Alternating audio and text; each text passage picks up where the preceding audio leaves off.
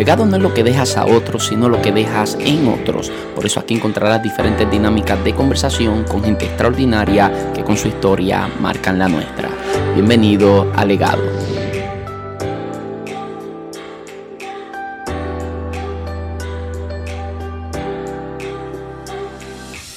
Saludos, muchas bendiciones. Mi nombre es José Luis Torres y esto es Legado. Bienvenidos a un nuevo episodio. A continuación estarán escuchando el segundo episodio de En Familia junto a mi esposa Eleonora Arroyo, que ya está disponible hace unos días en mi canal de YouTube, el cual consiguen como José Luis Torres. Ahí te puedes suscribir gratuitamente, activar la campanita de las notificaciones para que cada vez que publiquemos un nuevo episodio te llegue la notificación. ¿Por qué les recomiendo verlo también en YouTube? A no ser que usted esté manejando y esté cocinando y no tenga el espacio, ¿verdad? Para poder verlo y esté escuchando acá, pues fine. Ahora, en el caso de que usted tenga la oportunidad de poder sentarse a verlo y quiera disfrutarlo en una experiencia más audiovisual, les recomiendo que lo vea en el canal de YouTube.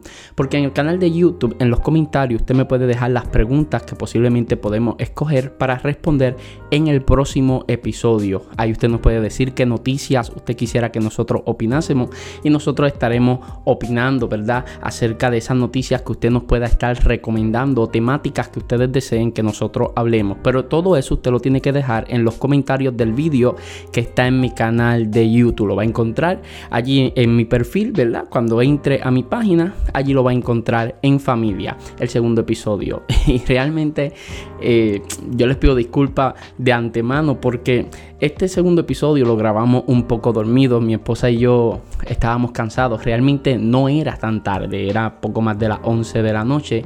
Pero ese día en específico era domingo. Habíamos salido temprano de casa, habíamos ido eh, a Jayuya. Yo soy del pueblo de Santa Isabel, área sur de la isla. Para los que nos escuchan fuera de Puerto Rico, yo vivo en el área sur de la isla. Viajo hora y 20 para mi congregación, que es en Jayuya. Y de ahí salí para Camuy, que es como una hora más de camino.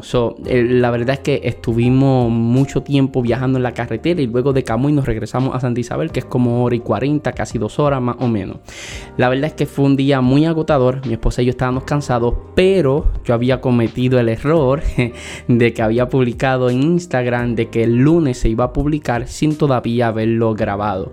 Y Eleonor se sentía muy presionada por lo que aunque estábamos cansados, Eleonor dijo tenemos que grabar hoy sí o sí ya tú anunciaste que eso el lunes va a estar publicado. Por ende, aquí lo tienen cansados, eh, agotados, hablamos cosas, eh, incoherencias posiblemente porque estábamos dormidos, nos desviamos de los temas, usted nos perdona todo eso, pero le aseguro algo, va a ser edificado y se va a reír un poco. Sí, créame, se va a reír, va a ser edificado, va a pasarla muy bien, un tiempo muy ameno, así que yo espero que lo disfrute. Recuerde que usted se puede suscribir al podcast, lo puede calificar con cinco estrellitas dependiendo de cuál sea la plataforma de podcast en donde nos esté escuchando. Es importante que usted usted eh, nos califique, ¿verdad? Y nos, nos recomiende. Usted puede compartir estos episodios hasta por mensaje de texto.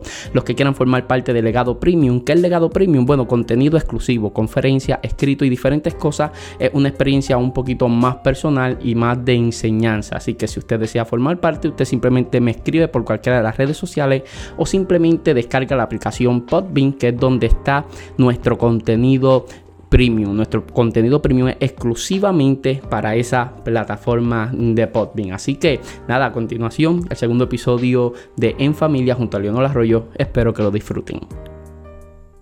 Saludos, muchas bendiciones. Mi nombre es José Luis Torres. Bienvenido nuevamente al canal. Hoy nos encontramos en el segundo episodio de En Familia. Por supuesto, se encuentra conmigo la primera dama de este canal, Eleonor Arroyo. Amor. Saludos, muchas bendiciones. Espero que esta semana haya sido de mucha bendición para su vida. ¿Cómo fue tu semana, baby? Muy mejorada, pero rica y grande en bendición. Sí, hoy, tuvimos de hecho un día un poquito fuerte.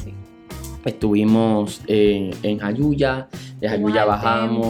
Eh, sí, porque nosotros vivimos en Santa Isabel, área sur de la isla de Puerto Rico, donde vivimos. De Jayuya, o sea, fuimos de Santa Isabel a Jayuya, de Jayuya subimos a Camuy a ver unos familiares. Eh, llegamos a nuestra casa y son las 11 y 9 de la noche. Nuestra bebé está durmiendo, la estamos monitoreando por acá. en cualquier momento la niña puede llorar, el Eleonor se puede levantar a ir a buscar la niña o atender la niña. todo eso puede pasar en cualquier, pero en cualquier momento. Desde la última vez que estuvimos acá, eh, pasaron varias cosas en Puerto Rico y que han afectado también los Estados Unidos, que es la tormenta que, que pasó. Laura, que ah, aquí nos tocó como tormenta, pero allá en Estados Unidos ya fue huracán, en realidad. Llegó como huracán y hizo bastante destrozo. Sí, destruyó mucho, hizo bastante daño.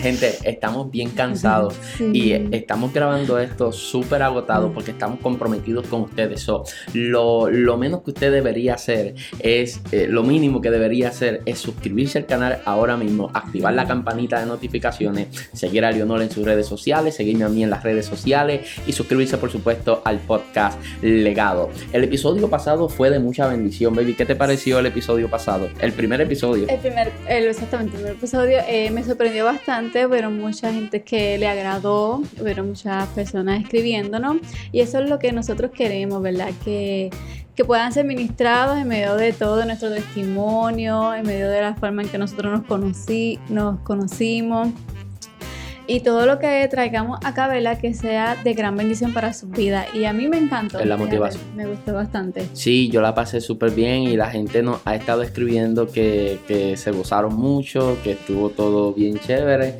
Eh, Quieren que hablemos más de cómo nos conocimos y todo eso. Sí, la gente quiere que hablemos más de nosotros y, y, lo vamos a hacer. Vamos a estar hablando un poquito, un poquito más de nosotros. De hecho, acabo de mirarme en la, en la cámara y me acabo de acordar que tengo esta camisa de Space Jam. Estoy... Esta historia. Esto es historia, no, estoy súper contento con esta camisa de 5 dólares camisa de 5 dólares, pero que me tiene enamorado. Me queda súper grande la camisa. Está súper estrujada, así que nada. Cuando íbamos a empezar a grabar, yo estaba buscando la silla de Leonor en, eh, en en un cuarto que tenemos en la casa que es de Leonor, que es para ella maquillarse y esas cosas. Y cuando estaba ya buscando la silla en el escritorio de Leonor, eh, cuando entré aquí que Leonor me vio vestido, Leonor, dice, esa camisa está bien estrujada, tú no vas a salir así. Y yo, hey, lo que me das que decir me lo dice cuando estemos grabando, ¿verdad? Sí. así que se lo digo, está muy estrujada. Está estrujada la camisa. Bueno, baby, arrancamos entonces. Sí, este, lo primero que vamos a estar es la primera noticia que fue sacada de Facebook, en realidad fue de un video que se hizo viral. No es una noticia como tal, sino fue un video. Entonces, este video eh, fue escrito y publicado por verónica.flamenco. Arroba verónica.flamenco. Quien compartió el video y mostró su indignación. Eh, no recuerdo exactamente eh, el tiempo en que se publicó, yo creo que eso hace como más de un mes. Sí, Sí, yo creo que hace más de un mes que esto se fue viral. Lo que vamos a hablar se fue muy viral en las redes sociales. No sabemos bien la fecha en que esto explotó. Y aunque veníamos dialogando, ¿verdad? Cuando estábamos llegando a la casa, si debíamos hablar o no debíamos hablar, porque ya no es tan actual el tema. No obstante, creemos que es un tema de mucha importancia, ya que Leonor, cuando me contó la noticia, estaba casi llorando y bien indignada Leonor. Y Leonor me dijo, baby, tenemos que hablar de esto en el próximo episodio de En Familia. Y es por eso que aunque la noticia, cuando la mencionemos, usted diga, ah, ya eso yo lo había escuchado, sí, pero queremos igual hablar acerca de ello. Dar nuestra opinión también y este... Como te digo, es la primera vez que a mí me la compartieron era en inglés. Eh, son varias personas que en realidad han estado hablando respecto a esta noticia.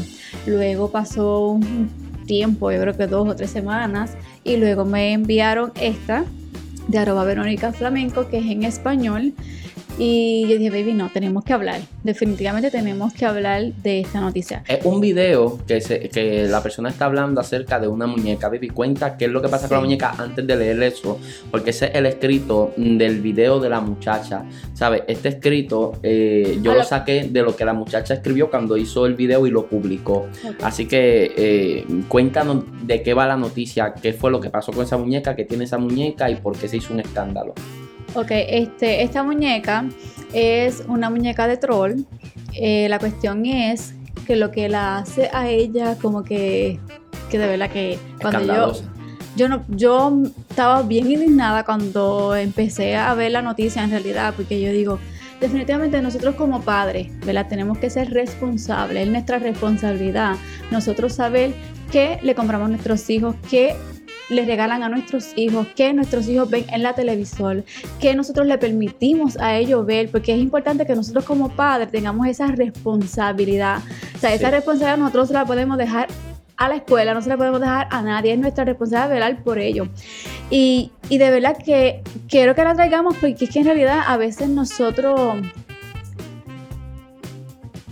no sabemos ni qué le estamos regalando a nuestro hijo. Y en realidad esta muñeca es una simple muñeca que es bien colorida. Eh, a mí en realidad nunca me han gustado mucho esos muñecos de troll. Yo no he visto las películas todavía. No, yo tampoco. Y en realidad nunca me han gustado, pero para aquellas personas, ¿verdad? Que estos muñecos se hicieron bien famosos en realidad. Muchos niños les encantan por sus colores y toda esa cuestión. Pero lo que hace esta muñeca es tiene un botoncito por la parte de su estómago y ella se ríe y, la, en realidad la, la, caja donde viene empacada viene así con, con esas instrucciones de, de, cómo utilizar la muñeca, pero esconden en realidad el otro botoncito donde está que al tú tocarla, esa muñequita se ríe, al tú tocarla nuevamente, vuelve y se ríe con otra risita más, y como que me gusta, más distinta. como que en realidad yo le exhorto a todo aquel que vea el video de esta muchacha para que conozca más a fondo en realidad. ¿Dónde si está no el lo botón? has visto. El botón está en sus partes eh, Genitales. en sus partes privadas. Donde en la serían parte las de partes abajo genitales de una persona, De una bebé o de una muñeca o de una persona. ¿Qué, me hace ver esto a mí? ¿Qué, ¿Qué nos enseña a nosotros? Que lo que está enseñándole es como que eso es bueno, que eso es divertido, que si algún momento alguien te toca ahí, pues tú lo veas como que es de tu agrado. O sea, eh, es que es algo que, que de verdad, de solamente uno pensarlo, imaginarlo, verlo, es algo repugnante, definitivamente. El que creó esa muñeca, como ella misma dice, eh, de verdad, lo hizo con una intención mala, definitivamente, Sí, porque es que no tiene sentido ni, ni nada bueno, en realidad, hacer un botón ahí y después con la forma en que la muñeca se ríe. O sea, es algo que... Ay, Sí, Eleonor estaba bien frustrada, baby. Yo quiero hablar acerca de esto. Tenemos que hablar acerca de esto. Eh, a veces nosotros compramos muñecos, eh, ponemos muñecos, eh, ya dibujos animados sí. en los televisores, en los celulares hoy día. Y, y no monitoreamos qué es lo que nuestros niños están viendo. Y yo creo que es bien peligroso. Es importante que lo hagamos, de verdad. Que si, mira, mi nena, a mí me gusta que si mi bebé ve televisor, que lo vea conmigo. Y si no, mira, mejor que ni vea. A mí no me gusta la idea de tener a mi bebé pegada todo un día en, en la televisor, en el celular, celular. o en el, en el plan, en la tablet. Cada cual, ¿verdad? No, el que lo hace, pues yo respeto, cada cual lo hace. Pero es importante que nosotros los monitoreemos, porque es que no sabemos con qué intención viene. O sea, el que hizo esto vino con, con la intención de dañar, de dañar definitivamente. O- o no solamente dañar, sino de alimentar la mente perversa de aquellos que tienen inclinas, ese tipo de inclinaciones, adultos que tienen esas inclinaciones hacia los niños, que es bien peligrosa. La palabra correcta no la quiero ni pronunciar porque YouTube tiene algo que, que me esconde Sí. los videos cuando, cuando nosotros señalamos esto y anteriormente, eh, tú sabes, baby, y, Sí. y- y la gente puede encontrar un video donde aquí en mi canal yo hablo acerca del caso de Jeffrey Epstein. Eh, hablamos a- muy detalladamente acerca del caso, obviamente alimentándome mucho de lo que fue el documental que Netflix presentó y yo hablé acerca de cuán cuánto peligro corren nuestros hijos, cuánto peligro corren nuestras familias. Y, y aunque usted lo puede encontrar en mi canal, no tuvo visibilidad, es decir, eh, como que la gente no lo podía ver a veces. Y yo lo compartí en Facebook y Facebook no me lo permitía. Y es triste que, que- que YouTube no permita que hablemos acerca de estos temas porque yo creo que esto debe ser denunciado y debe haber canales como este que deben crear conciencia en, la, en los padres de familia para que entonces estemos al tanto de qué es lo que se está moviendo en el mundo y de cómo nosotros debemos cuidar de nuestros hijos. Pero en fin, vamos a leer qué fue lo que compartió eh, Verónica Flamenco. Eh, ella hizo un live, era como un live, ¿verdad? Sí. Hablando de acerca de la noticia de la muñeca y todo eso. Y vamos a leer el escrito que ella puso en Facebook, que es un corto escrito, cuando, al momento de hacer el live. Dice, aberrante descubrimiento en la muñeca troll de Hasbro. La compañía rápidamente salió a, a disculparse diciendo que la característica oculta era inocente y que dejaría de vender más muñecas con esta función. Dos cosas a destacar. Primero su cabello y atuendo multicolor que nos recuerda a cierto movimiento pedófilo que ahora anda rotando en redes sociales. Segundo, que precisamente la función oculta, oculta haga alusión a tocamiento a las niñas. Saque sus propias conclusiones y no deje de compartir. Hashtag todos contra la pedofilia. Hashtag la pederastia. es un delito. Hashtag la pedofilia no es una orientación sexual. Eh, eso es lo que ella escribió. Eso fue lo que ella escribió. Bueno, yo creo que es importante hablar acerca de esto y ya eh, Leonor abundó bastante, ¿verdad? Pero quisiera yo agregarle un poquito a lo que Leonor decía porque quizás a veces no nos percatamos de lo que está pasando y de cómo nuestros niños se han convertido en el blanco. Eh, pero ahora mismo sucedió hace poco que Amazon en Francia tuvo que retirar una muñeca sexual con, aspecto de niña tras múltiples denuncias de, de incesto y pedofilia. Es decir, hay hombres que compran muñecas eh, para satisfacerse sexualmente y crearon una muñeca que le estaban vendiendo en Amazon con un aspecto de, una niña. Y entonces, pues obviamente comenzaron a haber muchas denuncias de incesto y de pedofilia. Eh, by the way, saqué esa noticia de Biblia Todo Noticias. Usted puede entrar ahí y leer muchas noticias como esta, muy actuales eh, y muy interesantes. Y, y aquí te das cuenta que esto es lo que está pasando en el mundo, de que de repente a través de Netflix, a través de Disney Plus, a través de las redes sociales, a través de los dibujos animados. Lo que está sucediendo es que se está levantando eh, esta enseñanza de perspectiva de género, donde de repente están tratando de eh, enseñarle o instruir moralmente a nuestros hijos con cosas que, perdone, ¿verdad? No, son, no, las consideramos morales, todo justamente todo lo contrario.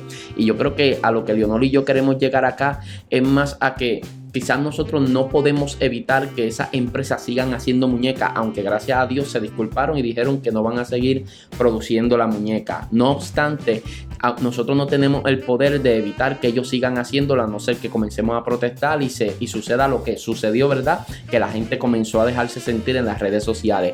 Lo que sí nosotros podemos hacer es estar supervisando constantemente a nuestros hijos qué, acceso tienen a, todo eso, a dónde están con quién están hablando. Mire, ah, yo vi un canal de YouTube una vez, baby un hombre que, que, hablaba con los padres de, jóvenes que estaban adictos al internet y en acuerdo con sus padres, en acuerdo con sus padres, ¿te acuerdas de eso?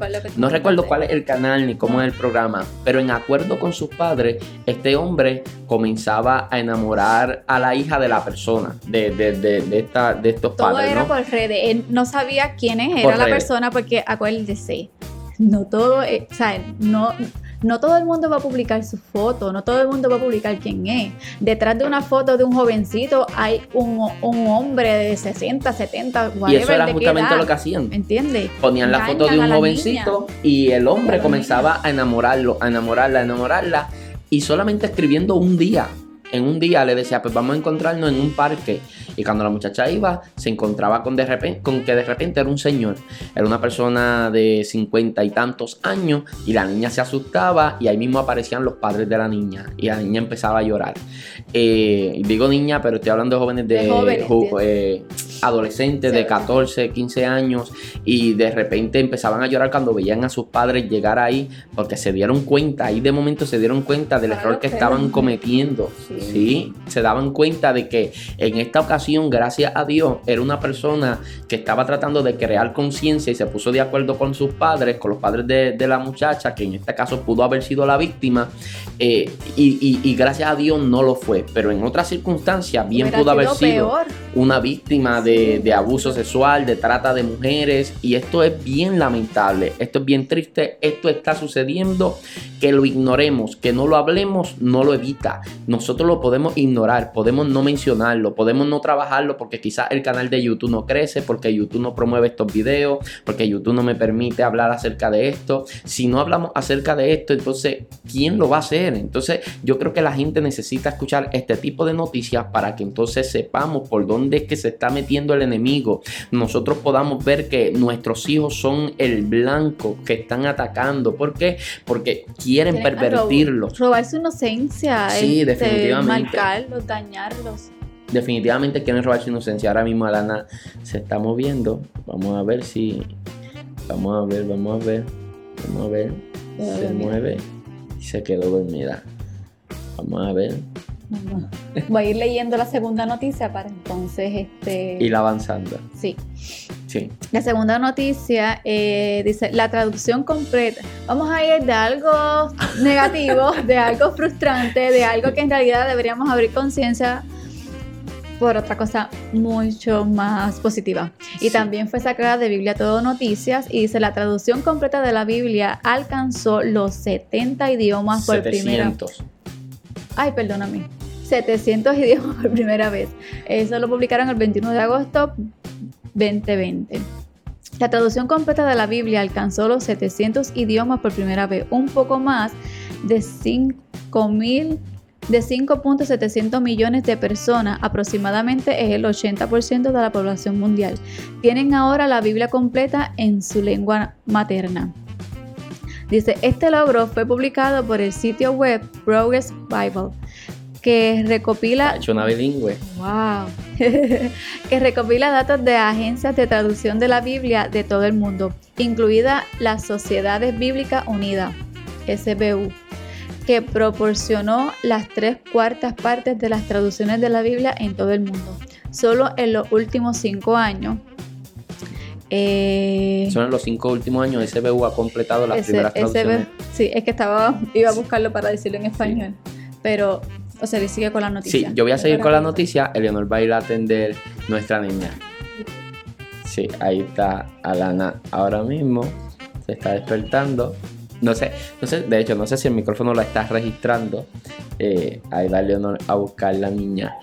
Ajá, sigo. SBU ha completado, ok, dice, solo en los últimos cinco años SBU ha completado las primeras traducciones de la Biblia completa en 50 idiomas. Según datos de Progress Bible, la cantidad de idiomas que tiene la Biblia completa casi se ha duplicado en los últimos 30 años, es decir, de 351 idiomas en 1990 a 700 idiomas en el 2020 en la actualidad. El hito de los 600 idiomas se alcanzó hace solo 7 años, en 2013, lo que demuestra el increíble progreso que se está logrando en la traducción de la Biblia en la actualidad. Hay algo que a mí no me deja de sorprender y el hecho de que nosotros creemos que todo el mundo sabe quién es Jesús. Creemos que todo el mundo conoce la Biblia. Creemos que todo el mundo tiene la Biblia impresa en su idioma, en su dialecto. Y la verdad es que no es así. Eh, creo que fue Jonathan García en la entrevista que nosotros le hicimos hablando acerca de las misiones. Jonathan comenzó a contarme una historia. Creo que fue él. Vaya y busque ese podcast con Jonathan García Jonathan me cuenta que en cierta ocasión estuve en un lugar donde estaba haciendo una labor misionera y cuando habló con las personas y le, habló acerca de Jesús, le preguntaron quién era Jesús, porque no habían escuchado acerca de Jesús. Y, de, y mientras nosotros estamos envueltos en lo que viene siendo los dilemas de las cuatro paredes en las que nosotros pudiésemos estar encerrados antes de la cuarentena, eh, en los dilemas de lo que viene siendo el ministerio como lo vivimos acá en nuestro países donde tenemos mayor libertad de culto, ¿no? En el caso de que usted me esté viendo en un país de libertad de culto, sucede que a veces nosotros creemos que lo bien que nosotros vivimos, todo el mundo vive así. A veces nosotros creemos que lo que nosotros tenemos, el resto del mundo lo tiene. A veces nosotros creemos que como nosotros no carecemos de ciertas cosas, el resto del mundo no carece de esas cosas. Y ver de repente que desde el 2013 hasta el 2020 se alcanzaron, eh, se alcanzaron 100 nuevos idiomas, 100 nuevos idiomas. La Biblia pudo ser traducida a 100 nuevos idiomas. Oiga bien, en solamente estos 7 años es realmente algo impresionante. Y cuando de repente nos encontramos, ¿verdad? Con, con con organizaciones como la sociedad, las sociedades bíblicas unidas, eh, realmente esto es de aplaudir, es de celebrar que están haciendo una labor sumamente importante. Eh, hay, una, hay una Biblia que se llama la Yaibada Etaá, creo que es, que es, es de, eso está traducido, es la Biblia traducida a un dialecto que creo que se llama Guajibó, creo que eso queda en, la, en las selvas de Venezuela. Y, el hombre que tradujo eso, que hizo esa traducción, si mi mente no me infiel, esta historia la escuché hace mucho tiempo, creo que estuvo cerca de 15 años ahí en esa aldea estudiando y aprendiendo su dialecto, aprendiendo acerca de su cultura, para únicamente poder traducirle el Nuevo Testamento en su dialecto y que los guajibos pudieran quedarse con ese Nuevo Testamento hablándole y presentándole acerca de nuestro Salvador Jesucristo. Yo creo que este tipo de personas que se levanta haciendo este tipo de misión y haciendo este tipo de labor, yo creo que algo sumamente eh, que la iglesia debería admirar, debo decir. Y yo pienso que la gente que nosotros admiramos quizás no sean los que realmente más están haciendo por el Evangelio, sin menospreciar a los que hacen porque todos somos necesarios. Pero cuando nos encontramos con personas como estas, que están dedicando la vida realmente a expandir el Evangelio, esta gente no están haciendo un podcast esta gente no es Y es necesario el podcast. Es necesario predicar en las redes. Eso es necesario.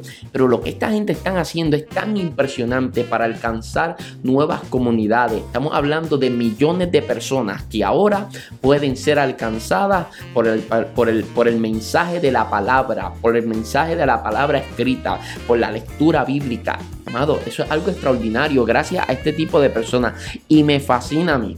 Me fascina a mí que de repente nosotros podamos tener noticias como esta, ya que venimos de una noticia muy pesada, hablando acerca de todo lo malo que está pasando, las malas intenciones que hay en este mundo, tratando, ¿verdad? Eh, de pervertir la inocencia de nuestros niños y de repente encontrarnos con una noticia como esta realmente me llenó de mucho, pero que de mucho gozo. Y yo le dije a Leonor, esto lo tenemos que trabajar porque yo creo que las vidas, los que nos escuchan, los que están siguiendo este programa, los que siguen legado y los que siguen este canal, deberían saber que se está trabajando para alcanzar las vidas. Y porque esto es tan importante, porque cuando este evangelio se ha conocido en todas partes del mundo, entonces sí, entonces sí sonará la trompeta y Cristo viene por la iglesia. Esto forma parte, amado, de lo que es eh, estas señales de que Cristo viene pronto y yo creo que estamos demasiado cerca, hay que apercibirnos, hay que prepararnos porque el maestro está a las puertas. Bueno, ahora vamos de frente a la tercera noticia. El título de la noticia dice, demócratas omiten las palabras bajo Dios de un juramento norteamericano durante dos reuniones importantes. Esto lo publicaron, eh, esto fue publicado por Biblia Noticia el 21 de agosto. Dice, durante la Convención Nacional Demócrata, las palabras bajo Dios se dejaron fuera del juramento a la bandera al menos dos veces. De acuerdo con la CBN News, AJ Durani, no sé si lo estoy pronunciando bien, el moderador de la Asamblea de Aliados y Delegados Musulmanes del DNC, fue el primero en no pronunciar las palabras al inicio de la reunión o de su reunión. La junta, que se hizo de forma virtual, contó con la participación de oradores destacados como Tom Pérez, presidente del DNC, el senador Bernie Sanders y a la congresista Rashida Tlaib. El enunciado original del juramento dice de la siguiente manera, oiga bien cómo dice el juramento original. Juro lealtad a la bandera de los Estados Unidos de América y a la república a la que representa, una nación bajo Dios, indivisible, con libertad y justicia para todos el bajo Dios, esa parte de, del juramento, cuando dice eh, a la que representa una nación bajo Dios, bajo Dios comenzaron a omitirlo. Terrible. Por otro lado, en la reunión del caucus LGBT, la doctora Marisa Richmond, quien se identifica como transgénero, realizó la misma acción. Richmond, que encabezó el juramento a la bandera, se detuvo en silencio en lugar de pronunciar las palabras bajo Dios. Ella sostenía tanto la bandera estadounidense como la bandera del orgullo gay que cayeron al suelo en medio del juramento. Aunque medios de comunicación cristianos han tratado de contactarse con el Comité Nacional Demócrata para obtener una respuesta, esta simplemente no ha llegado. Terrible. Y de repente apareció Leonor. la, la, chica ya está dormida, la estamos monitoreando ya aquí. Ok, le, acabo de leer, baby, la, tercera, noticia. donde te voy a decir solamente el resumen, porque esta noticia la busqué yo, Eleonor, en verdad, eh, desconoce. eh, y dice que, solamente te voy a leer el título, dice, demócratas omiten las palabras bajo Dios de un juramento norteamericano durante dos reuniones importantes. Yo creo que no es la primera vez que pasan cosas como esta. No sé si tú sabías que hubo un tiempo donde en Estados Unidos se levantó gente tratando de eliminar eh, que en el dólar diga eh, en Dios confiamos. Ah, y la razón por la que se dejó es porque gente comenzaron a decir que, el, que Dios eh, puede ser algo muy relativo, porque para mí Dios puede significar una cosa y para ti Dios puede ser otra cosa completamente diferente a mi fe, por ende se podía dejar. Y entonces por esa razón fue que se dejó. Eh, y yo lo que creo es que poco a poco han estado tratando de sacar a Dios mm, del lugar al que, al que, el que merece. Y Estados Unidos fue una nación que se fundó por gente cristiana, ¿no?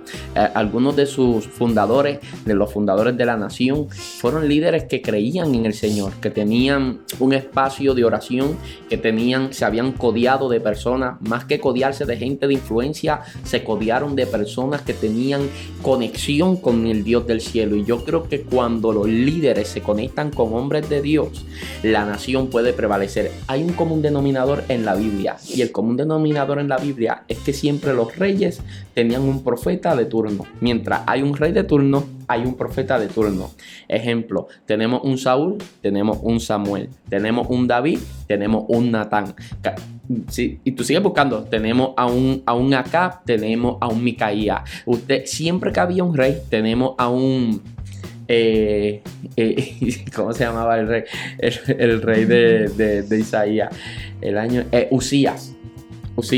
Para el tiempo del rey Usías teníamos a un Isaías. Eh, sigue buscando por ahí mismo, sigue buscando. Tenemos un Nabucodonosor, eh, tenemos un Darío, tenemos ahí también cerca, tenemos a un Daniel. O sea, siempre que usted busca un faraón, un José. O sea, Dios siempre tenía un profeta, un hombre de Dios cerca. Y eso lo que hacía era que la nación pudiera, dentro de lo corrompida que pudieran ser sus líderes, pues pudieran enderezarse, acercarse un poquito más a lo que es la voluntad de Dios para ellos. Y cuando de repente nos encontramos con noticias como esta que no quieren pronunciar bajo Dios, porque el juramento es este, y lo reitero, juro lealtad a la bandera de los Estados Unidos de América y a la república a la que representa una nación bajo Dios, indivisible, con libertad y justicia para todos. Y es bien lamentable que estas cosas estén sucediendo, están sucediendo hoy en día, están tratando de eliminar la memoria de Dios y, baby, perdona que no te deje hablar, pero es que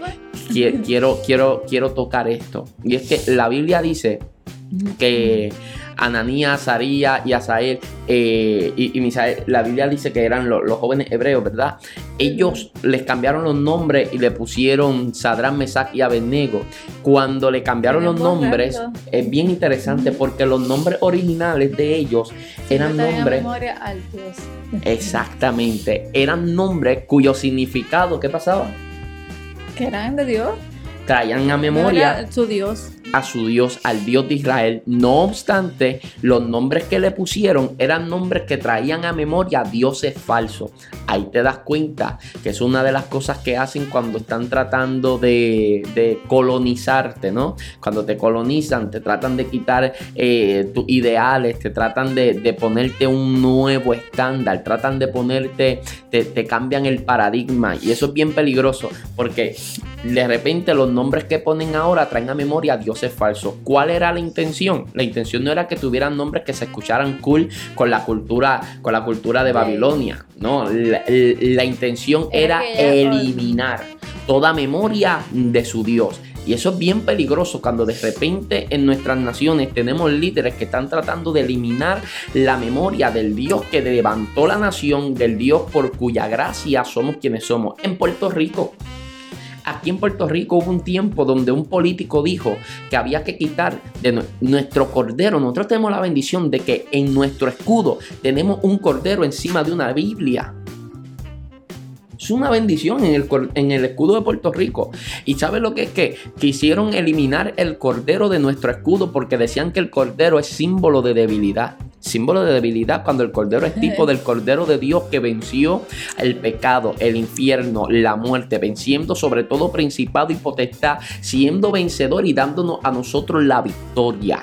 Ese es el Cordero. El Cordero es tipo de Cristo que murió y resucitó.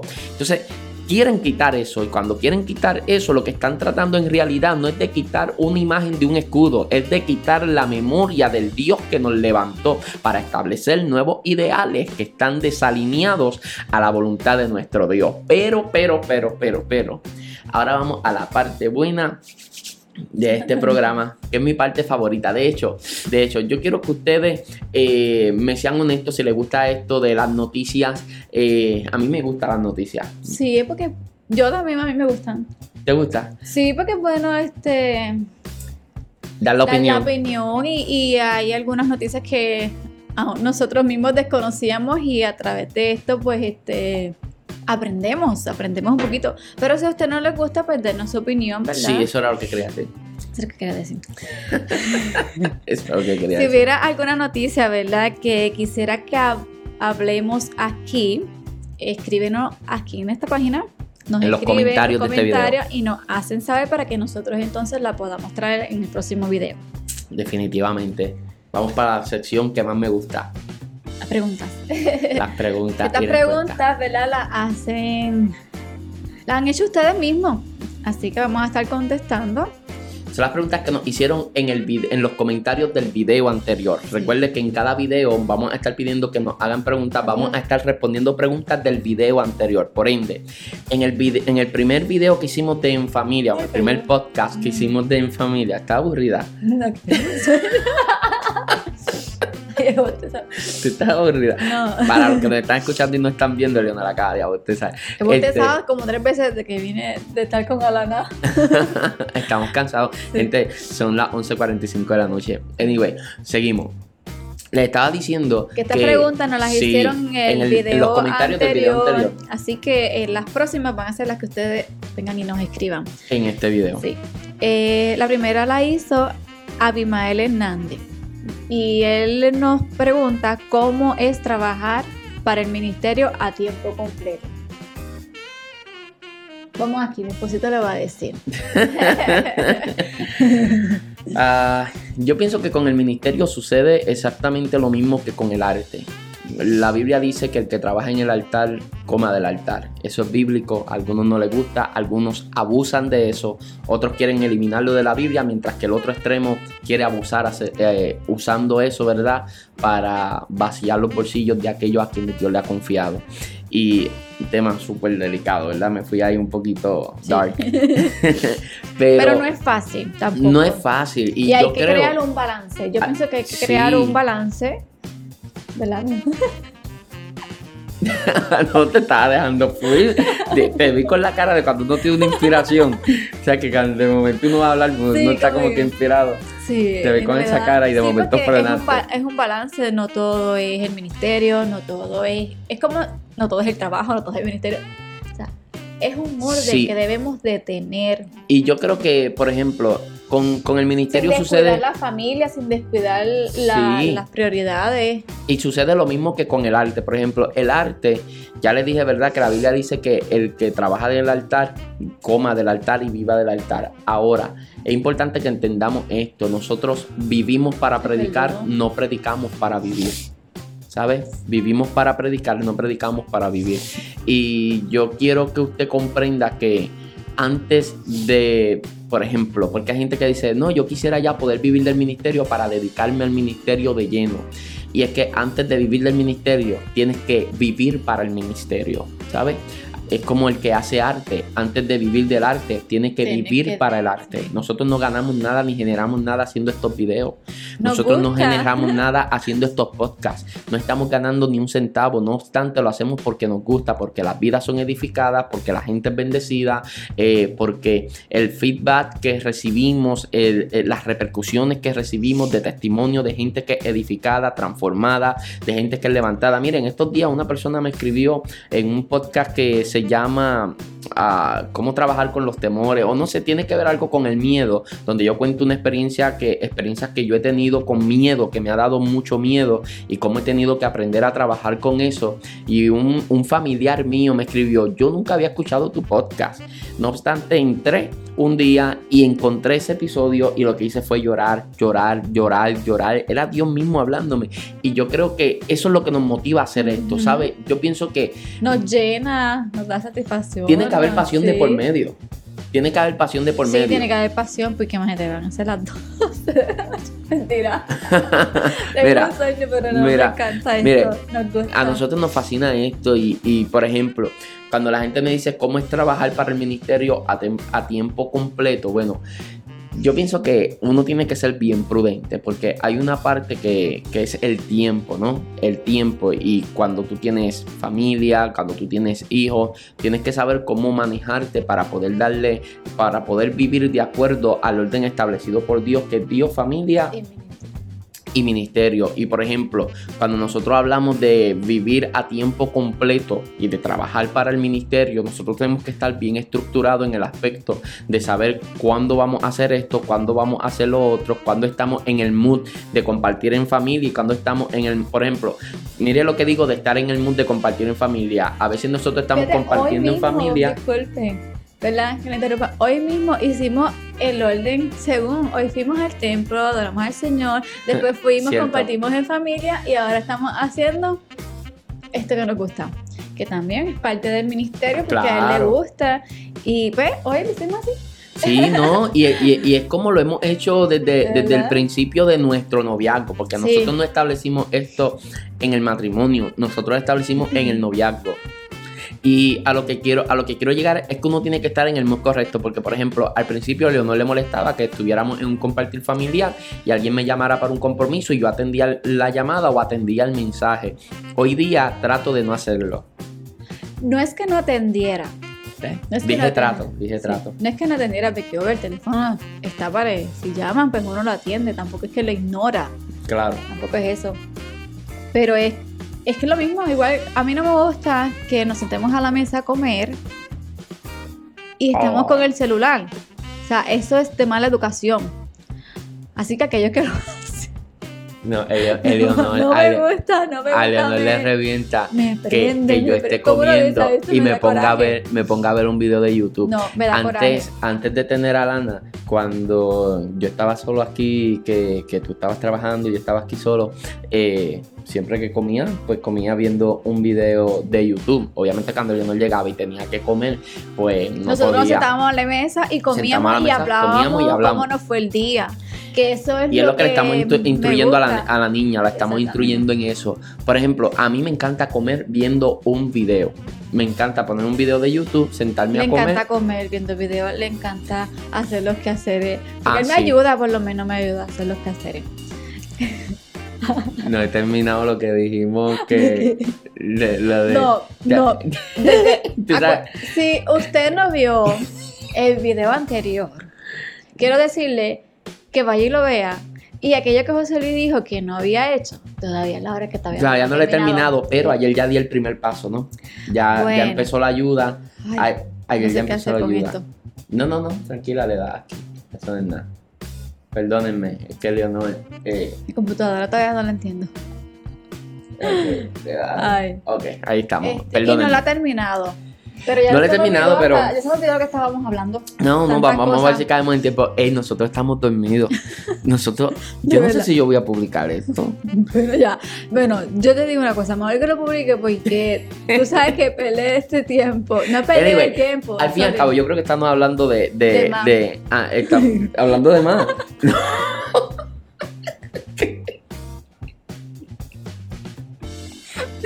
Pero es que estamos hablando. No, estamos, hablando de lo que se supone que hablemos lo que me refiero a la Lo que estamos hablando era de cómo es trabajar para el ministerio a tiempo completo. Anyway, ¿cómo es trabajar para el ministerio a tiempo completo? Nosotros, yo estoy a tiempo completo. Eleonor, por ejemplo, Eleonor trabaja secularmente. Y de hecho, yo cuando empecé en el ministerio, yo trabajaba. Y, era fuerte, para mí era muy fuerte. La razón por la que eventualmente yo no pude seguir trabajando es porque Dios me abrió puertas fuera de Puerto Rico. Por ejemplo, salir dos veces al mes, tres veces al mes. de Puerto Rico y abandonar tu trabajo dos, tres veces al mes, eh, ningún, ningún jefe te soporta eso. Y de hecho, a mí me encantaría tener un, un, trabajito que me permitiera, que me permitiera viajar. A mí me encantaría eso. Eh, aunque yo obviamente hago trabajos de edición, hago trabajos audiovisuales, eh, fotografía, eso yo, yo lo hago aparte, aparte, del ministerio, ese es mi trabajo, ¿no?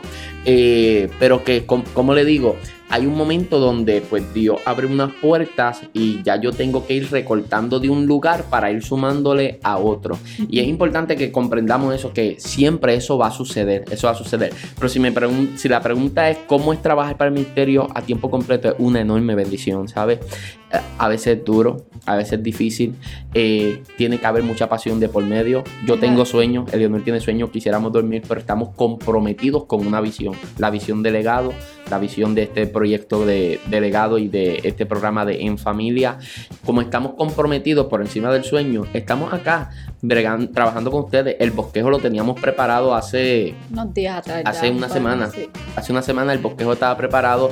Eh, como le digo, nosotros hemos sido muy estructurados en esto y como ya yo había prometido que mañana iba a estar este video, yo me voy a amanecer hoy editando esto para que mañana esté este, esto acá publicado. Y, hay un compromiso, ¿ves? Tiene que haber compromiso de por medio, tiene que haber pasión, Cuando tú balance. tienes pasión por algo o por alguien, o sea, puede pasar. Por eso es que uno no se puede, el matrimonio perdura cuando está siempre también la pasión. Aunque el amor es lo más que prevalece, obvio, ¿verdad? Sí, pero una cosa es el amor y otra cosa es el enamoramiento, que es la pasión, viene siendo esa pasión. Y eso siempre tiene que estar ahí, esa chispa ahí, ese deseo, ese anhelo, porque tú puedes, como él decía, estar cansado. Puedes estar, este, lo que sea, siempre lo vas a hacer porque es como que esa pasión es el impulso que te motiva a realizarlo. Sí, y yo, yo, mira lo que, lo que es la pasión, porque yo, yo sé lo que es estar en un altar eh, esto me va, me va a restar muchos puntos ante algunas personas. Pero yo sé lo que es estar en un altar con deseo de estar en casa viendo una película de Netflix con Eleonor.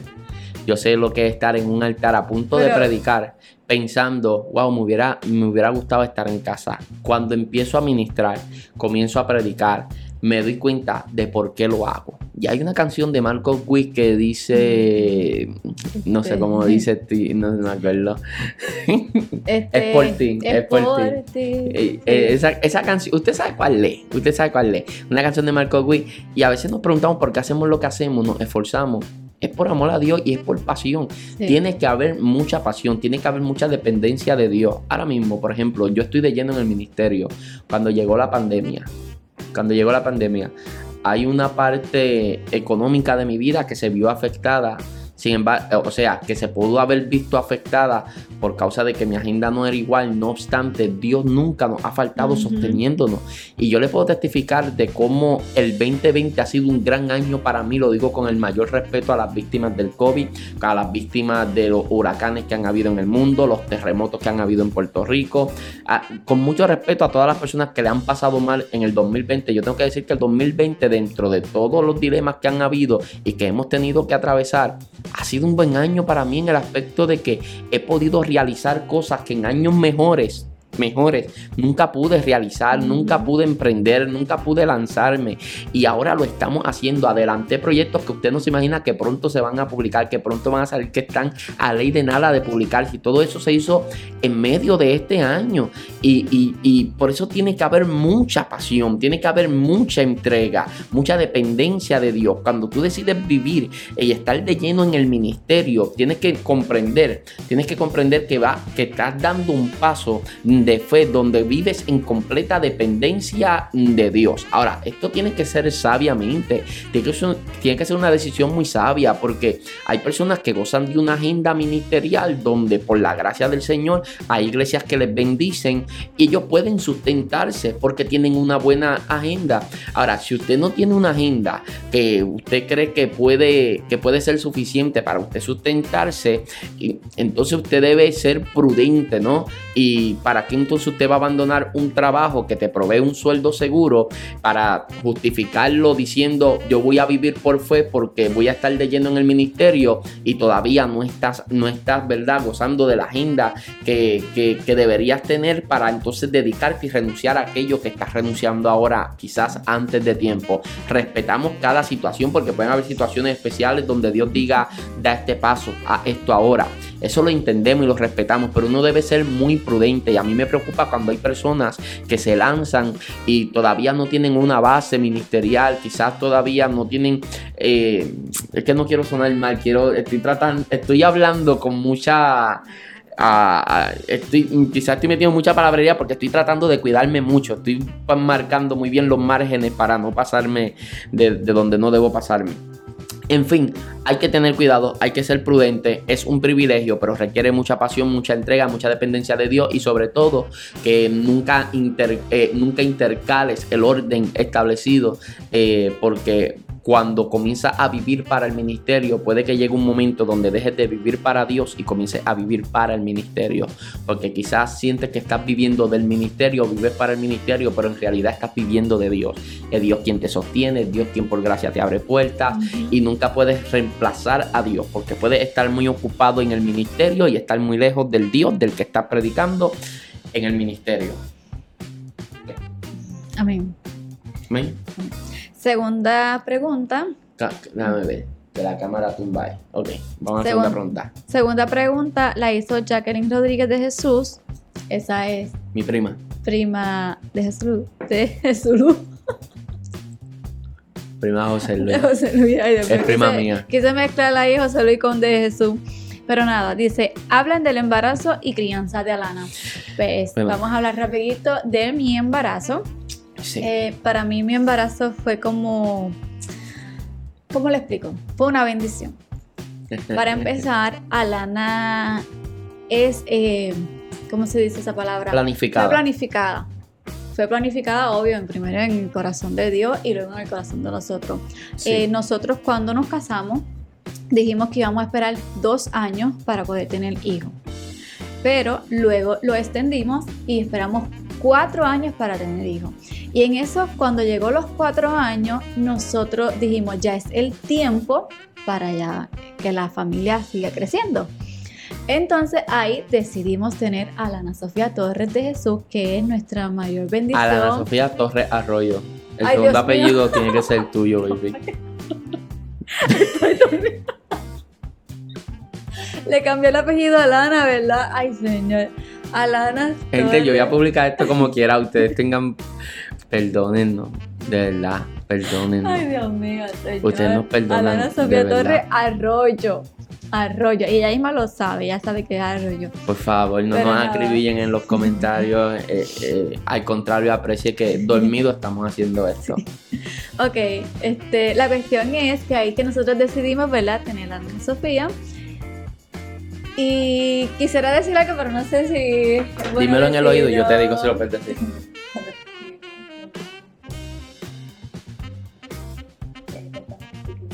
Ok.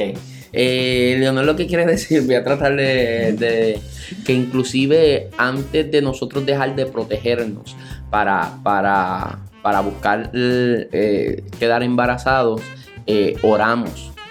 Oramos pidiéndole al Señor, ¿verdad? Que, que, que se haga su voluntad en nuestra vida.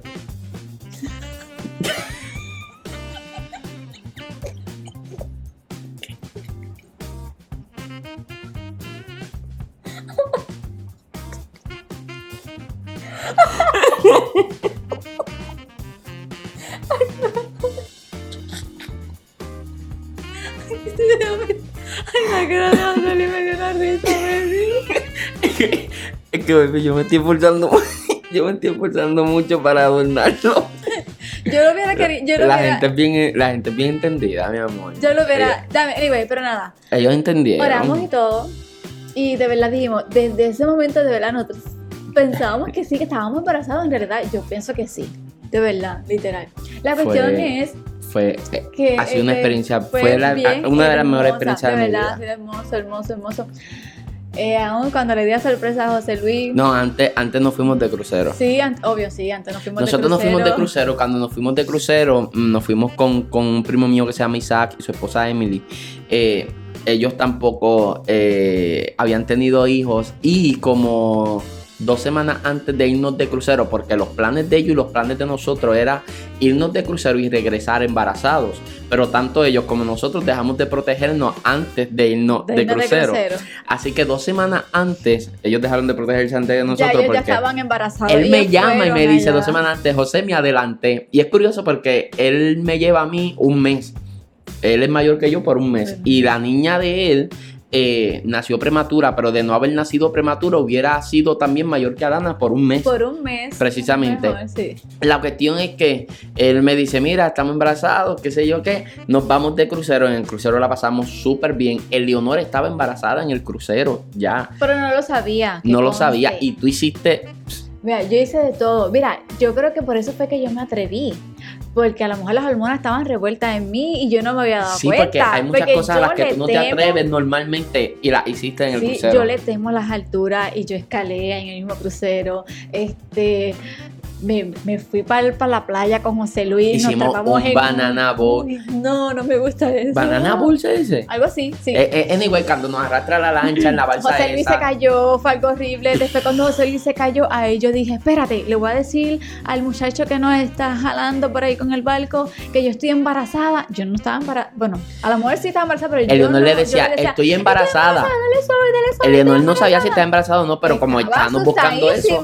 Yo estaba bien asustada. Y Pues yo es que eh, eso. era dominicano, él estábamos en Aruba, estábamos en la isla de Aruba. No, Y el dominicano iba, iba fleteado en la, en la lancha, iba, Y iba José rápido. Luis, como estaba este, grabando con su. Es que se supone que te agarres con, con dos manos. GoPro. Y yo tenía en una mano la GoPro y en la otra mano me estaba sosteniendo, Ay, pero es que eso va rápido. Y me caí, pero en lo hondo, en lo hondo.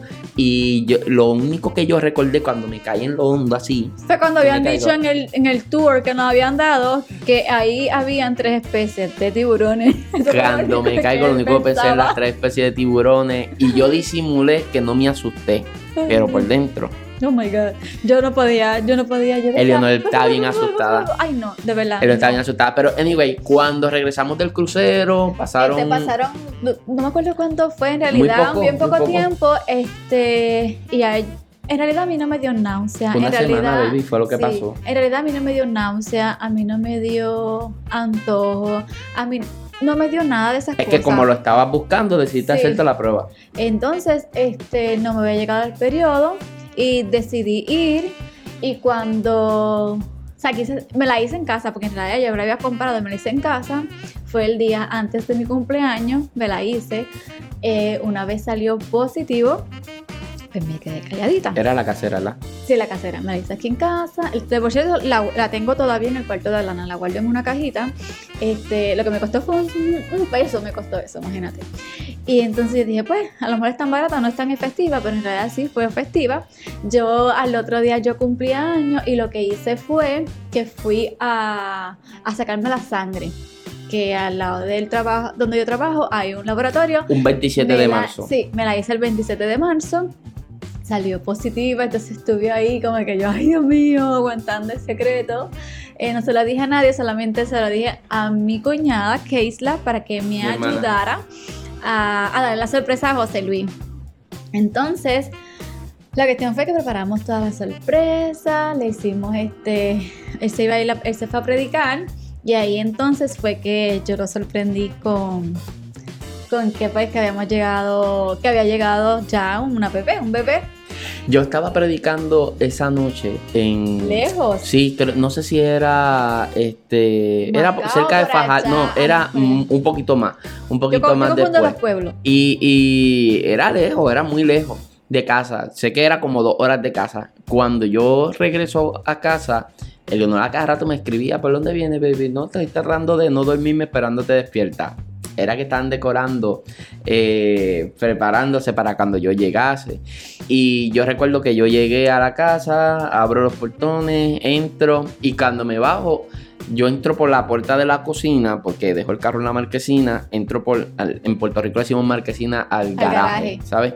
Y cuando entro así por la puerta del garaje, ok, estaba diciendo fue que la cámara se dejó de grabar y, Entraste por el garaje. ajá, entré por el garaje eh, ajá, por la cocina. y cuando entro, yo veo a mi hermana grabándome. Y, y a mi mamá escondida. No eras No. tú que me estabas grabando de estaba frente. grabando de frente. Yo entro así y ella está de frente grabándome con el celular y yo digo como que qué está pasando y cuando voy entrando así, que llego al pasillo de la casa, veo a mi hermana en el pasillo con el celular y mi mamá en la sala con el celular también grabándome las tres. Y yo no entendía. Y de momento Tu mamá no cuando... estaba, tu mamá estaba en el cuarto. Eh, ajá, ah, pues no Sí, sé. está- la cuestión es que cuando entro, llego a la sala, veo todo decorado así y Pero de no lo había visto bien porque en realidad estaba oscuro. Estaba oscuro. Que Lo que me hizo ver fue cuando vi los zapatitos de bebé. Que eran anaranjaditos, Ajá. azulitos. Cuando vi los zapatitos de bebé, ahí yo dije, no, embuste. Así que decía, no, embuste. Ante Dios. Ante Dios. ante Dios. Y yo, sí, si no me creen, entonces yo, yo porque, por eso quería hacerme la, la la de sangre, que era pues más certera. Eh, pero anyway, José Luis la cogió y la vio y él no sabía exactamente lo que era porque nunca había tenido una prueba de embarazo. Él, ok, pero todavía estaba como que no lo podía creer. Y, y, y el proceso de embarazo fue, de, Fue al otro hermoso, día. De hecho, al- eso fue 27 de marzo, 28 de marzo, el cumpleaños de Leonor. Ese fue mi Ese, fue su regalo de cumpleaños. Eleonor fue a casa de su mamá, le dio la noticia eh, por la mañana. eh, luego decidimos publicarlo. eh, fue una experiencia tremenda y el proceso del, del embarazo ha sido lo mejor. Eleonor, Eleonor en el embarazo fue bien diferente a- al resto de mujeres porque yo escucho historias de hombres que dicen es que mi mujer se antojaba de esto, se antojaba de lo otro. Eleonor nunca le dieron antojos. Eleonor nunca estaba vomitando. Y mire que nosotros para llegar a nuestra iglesia viajamos hora y 20 y es por camino de, de, De curva. de curva. Y Eleonor embarazada no me vomitaba, no, no se mareaba así. Así, Lo único que a Eleonor le daba era sueño. Sueño. Pero Dormía mucho, cosa que no es normal en Eleonor. Eleonor casi nunca eh, eh, duerme mucho y en- durante el embarazo bueno, dormía cuando mucho. digo dormir, sí, pero ya cuando digo dormir, pues tengo que dormir, porque a veces me quedaba dormida. Lo que yo este, digo es que tú no duermes mucho en cuestión de mucha cantidad porque Eleonor tiene un sueño. Sí, a veces me quedaba dormida hasta matutino y toda esa cuestión. Pero Sí, nada, eso en lo las en parrandas de. Navidad, en los Eso lo- matutinos, Eleonor se quedaba dormida y a veces los jóvenes al lado con un cencerro tocando Y dormida. Y Eleonor dormida no se despertaba. Así que no se asombren si en un momento dado quedó. No, ella no se ha dormido aquí de milagro, ¿sabes? Así que no, no te No se ha dormido aquí de que me milagro. fue que quedé dormida. Pero nada. Pero fue una experiencia demasiado linda. Fue algo bien bello, fue bien hermoso. Este, lo único, sí, yo tuve un poquito de, al principio, en una ocasión, José Luis viajó, yo estaba sola. Yo digo, voy a decir era, ¿verdad? Eh, compulsiva con la limpieza. Digo que era porque cuando ya uno tiene un hijo, ya uno se da cuenta que eso no es difícil. tan importante. Me refiero. No es que no es importante la limpieza, sí es importante mantener la casa limpia y siempre lo hago y lo trato de mantener. Pero organizada, siempre va a haber reguero de juguete y toda esa cuestión. La cuestión es que como era así, tan compulsiva, algo tan terrible, en una ocasión mientras José Luis estaba de viaje, yo me puse como esas locas así, limpiando, cogiendo barde, estando embarazada, eh, apenas estaba empezando. Eh, me doy cuenta cuando voy al baño que estaba sangrando. Pues ahí me dio un poco de temor. Porque no tan solamente me dio sangrando, me dio un poquito de dolor. Entonces ahí eh, estaba sola. Lo llamo y toda esa cuestión. Luego voy a. La regaño, a- por supuesto que la regañé. Sí, voy a- al médico.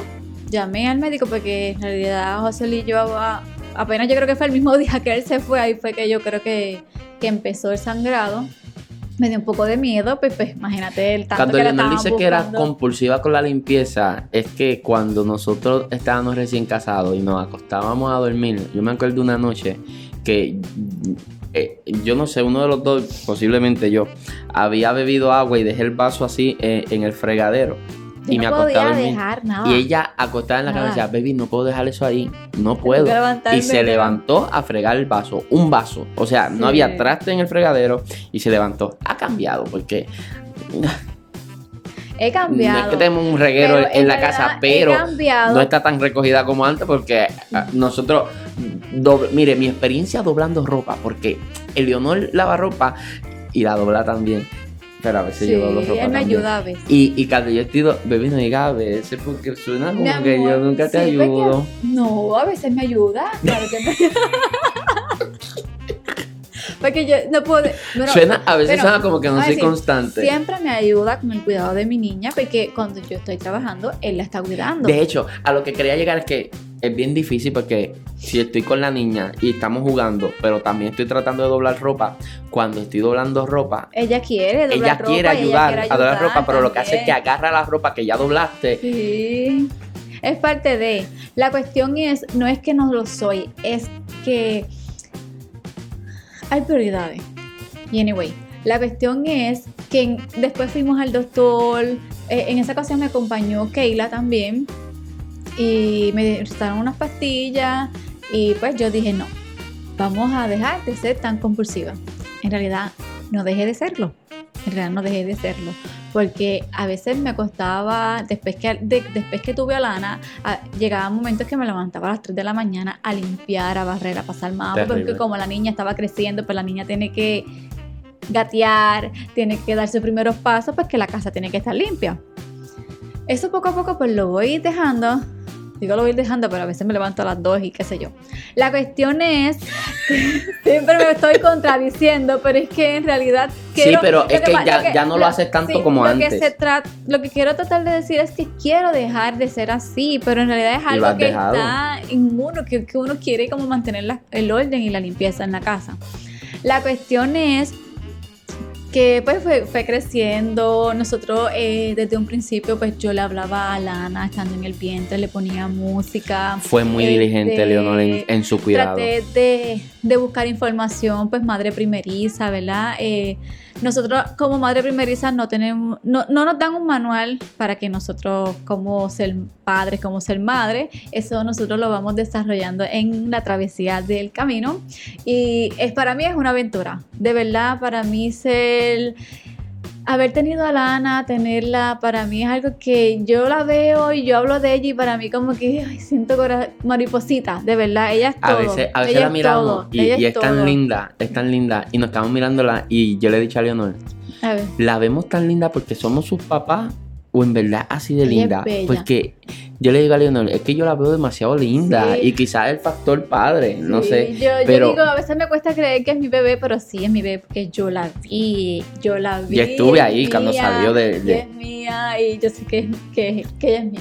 Y sí, él estuvo, fue algo bello porque mira, en, todo, ¿Sabes en todos los mejor? aspectos. Que nosotros registramos, tenemos registro de todo. De cada, de cada visita a la, al A la- al ginecólogo, o la ginecóloga. acompañaba, y grabábamos, grabábamos tenemos fotos de cada etapa. De corazón. Todo, todo. Noso- si, si usted está embarazada, eh, o planifica eh, tener. por favor, Mira, hagan eso. Tires en fotos, nosotros hicimos sesión de fotos embarazado, este, a cada rato José Luis me tiraba fotos, este, eh, pagamos para que nos tiraran una sesión de fotos juntos. eh, Es una muy buena es algo de inversión. verdad, es algo que, ¿cómo fue el embarazo? Pues ya le expliqué, ¿verdad? Fue ¿Sabes qué recuerdo? Para cerrar con eso. Sí. ¿Sabes qué recuerdo? Que durante el embarazo, eh, obviamente, una vez la, la panza va creciendo, la niña se está despertando. Se despertó, baby. Tengo Ahí va, ahí va. Esto ahí se va. trata de. Posiblemente yo tenga que terminar ya aquí en adelante solo. Este, falta una pregunta. Sí, yo creo que. Y la reflexión. ¿Se acostó a dormir? Ah, sí, se acostó, está bien. Ella está cansadita también. Ella está muy cansada, muy cansada. Anyway, iba a decir, la panza va creciendo. Se durmió. Sí. La panza va creciendo y es incómodo para Leonor dormir Y, Ay, sí. y les recomendaron una almohada ahí. Yo Mi buscando, gente, yo es que me, me gustaba buscar información y esa era una almohada, mira, eso parece no, no, un, un bastón, un bastón de esos de dulce, Pero de menta. así de grueso. Pero es gigantesco. Y, y de gigantesco. largo, y de largo como 8 Igual pies. que uno, igual que uno de grande. No más, baby. Sí, bueno, igual que uno, pues yo. Y eso Leonor lo ponía para poder acomodarse. Ay, Gente, encanta. eso era como una tercera persona en la cama. Eso era. Yo no me acostumbraba al me principio. encantaba. Y el Leonor loca con eso porque le, le, le daba comodidad, podía dormir Sí. bien, podía, o podía dormir mejor gracias a eso. Pero es algo que nunca voy a olvidar. Pero hay muchas cosas que, que vamos a contar acerca del embarazo y la crianza de Alana en el desarrollo de En Sí, Familia. tengo que ir. Ahora sí, Bye. Leonor se va. Alana se Saludos. levantó. Por si Eh, acaso se no de hecho, veo, Dios me los bendiga Yo voy a ir a la reflexión porque la tercera pregunta yo quiero que tú formes parte de eso y ya que no vas a formar parte de esa, pues prefiero no tocarla, Y la, dejamos para la próxima. ¿Está bien? Despídete, baby. Así que Eleonor se nos va. Voy a terminar yo aquí solo. Eh, la experiencia de embarazo fue súper hermosa. No sé si el micrófono está registrando que Alana está. Se, se acaba de despertar ahí. Ok. Ahí está Alana y Eleonor llegando a la habitación. Y. Ok. Ok, perdónenme. Ahora sí, estamos ready. Y, y fue una experiencia súper, pero que súper hermosa. La disfrutamos demasiado. La registramos en fotos, en video. Y ha sido una, la- bueno, posiblemente la etapa más hermosa de mi vida. Eh, yo recuerdo cuando Alana cumplió un año, yo edité un video, lo preparé acerca de, de- desarrollo de Alana desde que Leonor eh, me dijo que estaba embarazada hasta que Alana cumplió ese año. Yo tenía todo eso documentado y cuando terminé de hacer el video eh, se me conmovió el corazón porque ver el desarrollo, el crecimiento de la niña, bueno, y ver que la gente me dice, no, ya mismo, ya mismo se te gradúa de la universidad y no te has dado cuenta. Eh, es terrible, el tiempo pasa rápido y yo quiero disfrutarla, quiero disfrutarla al máximo. Y algún día cuando ya ella sea adulta, sea grande, tenga entendimiento, va a estar viendo estos videos. Y si algún día estás viendo esto, Alana, quiero que sepas que te amo y que Eleonor y yo, tu mamá y yo, dimos el 110% de nosotros eh, para darte la mejor crianza, darte lo mejor de nosotros porque te amamos. Y bueno, la tercera pregunta es de Alani Rodríguez, pero la vamos a dejar para el próximo episodio que dice Dios les bendiga mucho, me encantó este video y contenido juntos, ha sido de mucha bendición y me gustaría que continúen compartiendo de su historia, retos, cosas o cosas y testimonios juntos. Y tenemos varias cosas que queríamos contarles, que no las vamos a contar porque Leonor está atendiendo a la niña. No obstante, quiero ir directamente a la reflexión, pero antes le digo que aquí abajo usted me puede escribir en los comentarios la pregunta o las preguntas que usted quisiera que respondiésemos en el próximo video. En el caso de que sean más de tres preguntas, las iremos acumulando para que entonces las podamos usar en otro video. Eventualmente estaremos respondiendo su pregunta. Así que es importante que aquí en los comentarios nos dejes tu pregunta, tu comentario, tu opinión, lo que sea respecto a lo que acá estamos haciendo. Bueno, vamos a la reflexión.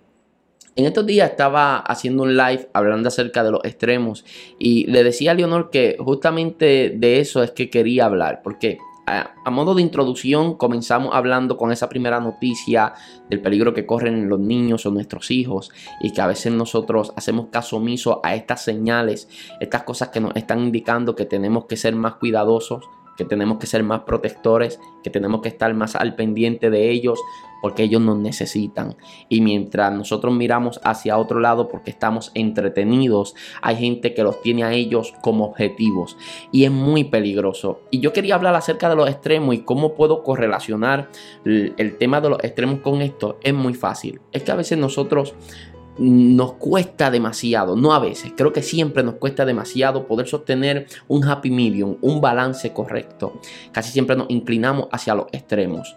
En el caso de la iglesia, a veces o predicamos una santidad que traspasa la línea de lo lógico o a veces nos vamos al otro extremo donde hablamos de una libertad que raya en el permiso para el pecado y es muy peligroso esos extremos porque hay que sostener un balance y sobre todo un balance que sea como una dieta sana bíblica, ¿sabe? Una sana doctrina. Es bien importante que comprendamos eso y ante esa, ante esa batalla que nosotros sostenemos siempre tratando de, llevar un balance sano y saludable eh, en nuestra vida, lo mismo pasa con nuestros hijos. A veces nosotros somos muy protectores con ellos y lo que hacemos es que les limitamos. Hay áreas de su vida donde ellos no pueden desarrollarse porque nosotros estamos sobreprotegiéndolos y le evitamos experiencias que eventualmente a ellos le van a ayudar. Hay experiencias de frustración, hay experiencias de dificultad, que si yo no permito que ellos eh, afronten esa dificultad, quizás hay algo que no se desarrolla en ellos que es necesario para que cuando sean adultos no retrocedan a la primera problemática. Entonces, ese, ese es un extremo donde entonces yo estoy sobreprotegiendo al niño y no permito que él se pueda desarrollar.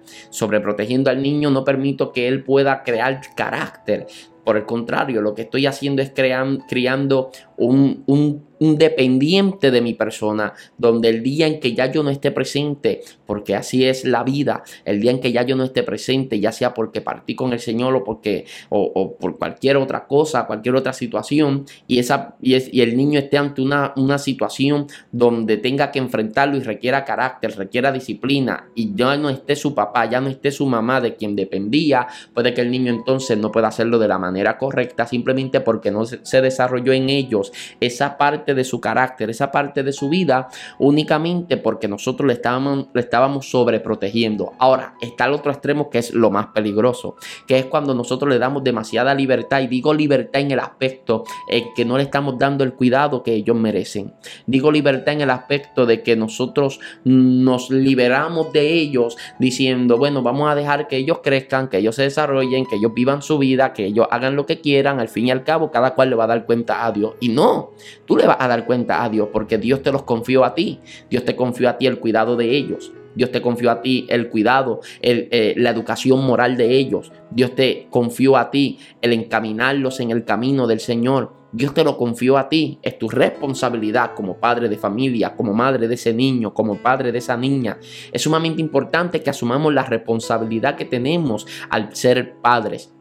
Y sucede que a veces nosotros estamos en un extremo donde quizás todo el día el niño está conectado al Facebook, al YouTube, al Twitch, el niño está conectado a un sinnúmero de redes sociales donde nosotros no estamos monitoreando y ese extremo es el extremo más peligroso. Porque vuelvo y reitero, mientras usted está entretenido en otra cosa, tu hijo puede ser el objetivo de alguien con pensamientos perversos, con ideas perversas, con intenciones perversas. Nosotros tenemos que levantarnos, ser padres que levantan murallas de protección alrededor de su familia, alrededor de sus hijos.